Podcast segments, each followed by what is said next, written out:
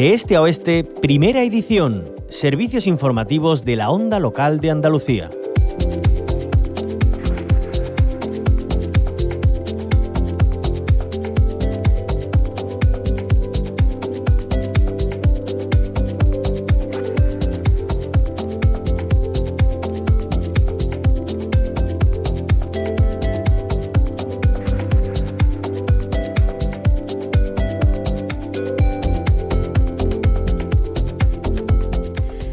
Hablamos de más reivindicaciones. Varias organizaciones de la sociedad civil han pedido al Parlamento andaluz que se posicione a favor del convenio 189 de la Organización Internacional del Trabajo por un trabajo decente para las trabajadoras y los trabajadores domésticos y que pida al Gobierno central su ratificación. Para ello, se han reunido en los últimos días con diferentes grupos políticos de la Cámara Autonómica para presentarles una proposición no de ley. Algunas de las principales reivindicaciones están relacionadas con la incorporación al régimen de la seguridad social, que con la actual ley no será hasta enero de 2024 cuando se equipare el sistema de cotización de las empleadas del hogar al régimen de la seguridad social.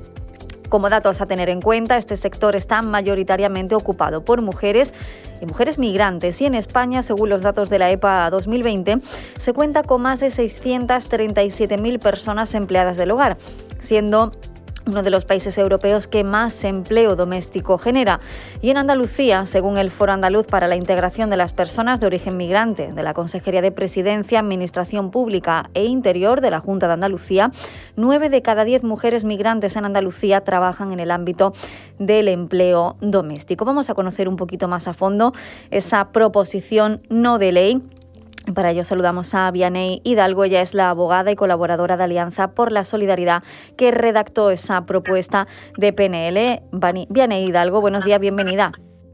Hola, buenos días. Muchísimas gracias por la invitación. Gracias por acompañarnos. Y también tenemos al otro lado del teléfono a María Bastante, ella es responsable de incidencia política de Alianza por la Solidaridad. María Bastante, buenos días.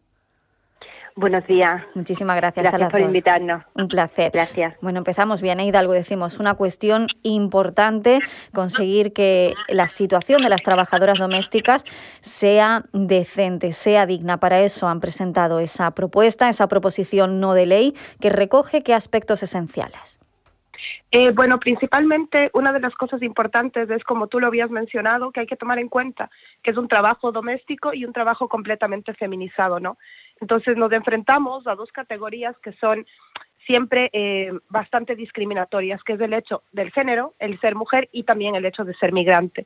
Entonces, frente a eso, es una economía bastante informal que aunque al año mueve muchísimos millones de euros, pero siempre lo hace desde la economía informal por la misma situación de que las mujeres eh, son de fuera, no tienen papeles, no están regularizadas y eso hace que siempre esto se contrate en negro, se les pague menos y ese tipo de cosas. De hecho, eh, el hecho de que estemos en este momento, María y yo, en esta entrevista y no nuestras compañeras del trabajo doméstico, es porque una de las razones en las que no existe este trabajo decente, como lo ha llamado la OIT, es no existe la conciliación familiar, porque no se, mm. no se toma en cuenta el, el, tiempo personal ¿no? de las trabajadoras domésticas. Como tú sabes, están muchas veces de internas trabajando 12, 18, hasta 24 horas al día. Entonces, bueno, nos enfrentamos a esta situación en la que, como mencionaba, es un trabajo feminizado de mujeres de fuera, de mujeres migrantes, y que normalmente siempre está, se lo hace la economía sumergida, ¿no?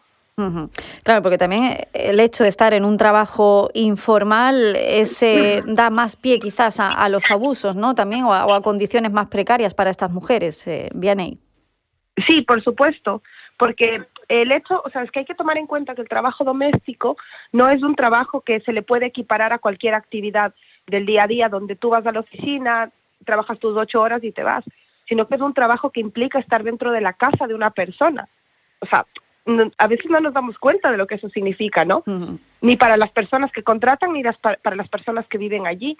Entonces, claro, es un trabajo que al, al hacerlo mujeres migrantes que no tienen los papeles que se solicitan, pues claro, es una economía que está muchas veces en lo informal, en lo sumergido, que otras personas, como comentaban las compañeras que son la base de esta lucha, que son representantes de las organizaciones de trabajo doméstico que lamentablemente no pueden estar en esta entrevista, lo que comentaban es eso, que o sea, muchas incluso de las agencias que las contratan son las que aprovechan entre que son el nexo entre los las personas que contratan y ellas, pues ellas son las que se aprovechan, que cobran X cantidad de dinero y que al fin y al cabo terminan simplemente ganando dinero y aprovechándose de las circunstancias de las compañeras que trabajan en esto.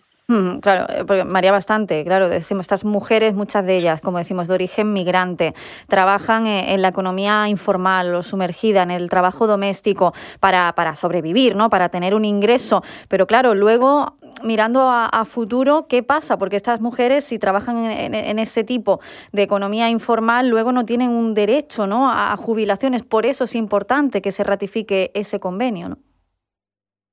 Eh, efectivamente, eh, tienen que tener una serie de derechos garantizados que ahora mismo no tienen. Eh, para empezar, muchas mm, ni siquiera tienen contratos laborales o a través de, la, de las empresas intermediarias o mismo de la de, de las familias, ¿no? Que, que hay que decir también que la que la sociedad actual está intentando soportar una em, algo que, que no que no puede soportar, que es los cuidados de las personas dependientes en los sueldos de las propias familias.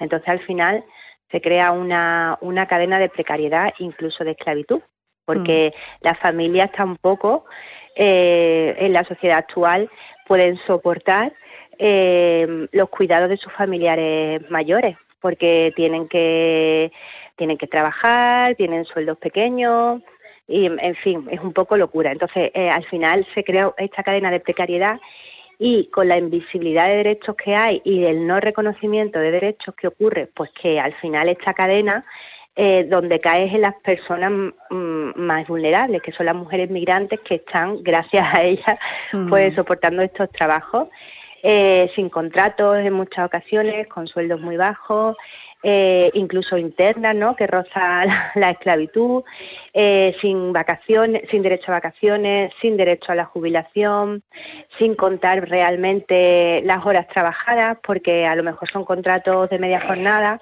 y se están trabajando más de 40, de 40 horas. Eh, entonces, todo este tipo de, derechos no, no, reconocidos, pues, por ejemplo, recae luego en la jubilación, porque si estás trabajando muchos años y no estás cotizando, pues luego no tienes una, una vejez digna, como mm. la que se pretende siempre luchando aquí las, las personas pensionistas, ¿no? Una, una vejez digna que te permita tener mediante una, una pensión una vida, una vida digna. Claro. Eh, y viene Hidalgo, durante el confinamiento, con la llegada de la pandemia, se habló mucho de los cuidados, de considerarlos esenciales y con ello pues a las personas que, que cuidaban o que pues estaban también en el sector de, de la limpieza, del trabajo doméstico, pero eso luego no repercute en una mejora de sus condiciones. Y, y si nos paramos a pensar, si se paran estas mujeres y deciden no trabajar, es que se para el mundo, ¿no? Es esencial este sector como tú lo dices, porque hay que tener en cuenta que en la sociedad española está envejeciendo bastante rápido, ¿no? Y aparte está el tema de las familias cambiantes y la incorporación de las mujeres al ámbito laboral externo.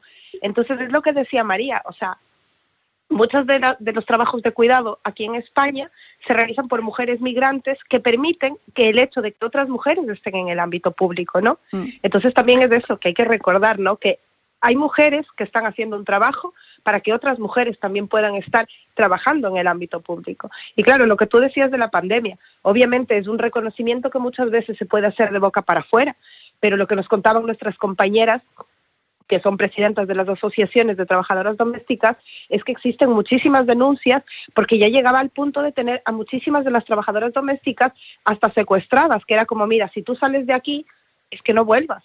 Y claro, si tú a una persona le estás haciendo ese tipo de condicionamiento, pues ¿qué hacían las compañeras? Se quedaban en esas casas trabajando porque lo siguiente era no tener que comer.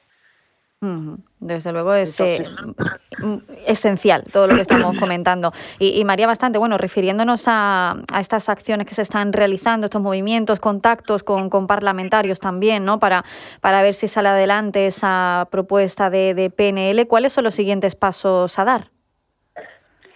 Bueno, em, bueno, eh, primero me gustaría decir que esto es un, trabajo que lleva años haciéndose desde la lucha de las mujeres migrantes, ¿vale? Y que Alianza estamos apoyando. Alianza, pues, somos una ONG que mm, finalmente tiene algo más de recursos y puede, puede apoyar en este proceso. Y mm, entonces, bueno, pues los siguientes pasos, ya hemos mantenido reuniones con, con dos grupos parlamentarios, el PSOE y Unidas Podemos. Tenemos próximamente, la semana que viene, una reunión con, con el grupo parlamentario Ciudadano y ayer mismo se registró en, eh, en la Comisión de Empleo del Parlamento una propuesta no de ley por parte del grupo de Unidas Podemos. Entonces ahora los siguientes pasos es esperar qué, dice esa, esa comisión de, empleo en la que están representados todos los grupos políticos y, iremos a, se nos convocará en una, en una reunión de esa, de esa comisión de empleo para pasarla luego a, votación en, en, el, en, el, en el Parlamento, en, el Pleno del Parlamento.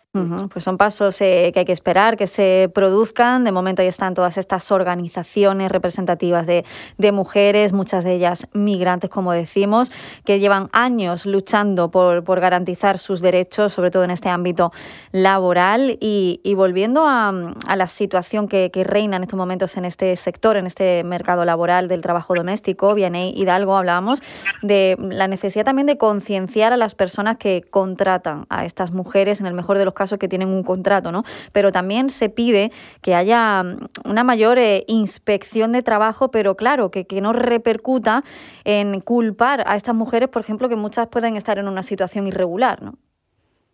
Claro, es que es como un poco la pescadilla que se muerde la cola, ¿no? Claro, o sea, nos encontramos en una situación de que muchas veces las mujeres conocen sus derechos, pero no los exigen por el tema de la irregularidad, justamente como mm. tú lo dices, ¿no?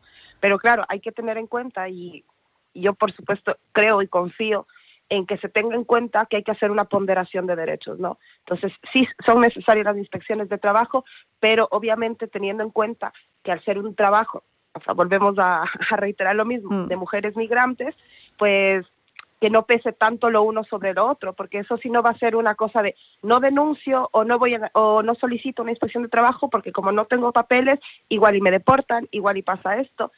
Entonces, claro, es es un poco la situación en la que se encuentran. Y es lamentable porque han pasado ya 11 años desde que existe este convenio y España no lo ha ratificado, mientras que muchos países de Europa lo han hecho, otros países del mundo lo han hecho y, bueno, estamos a la espera de eso, ¿no?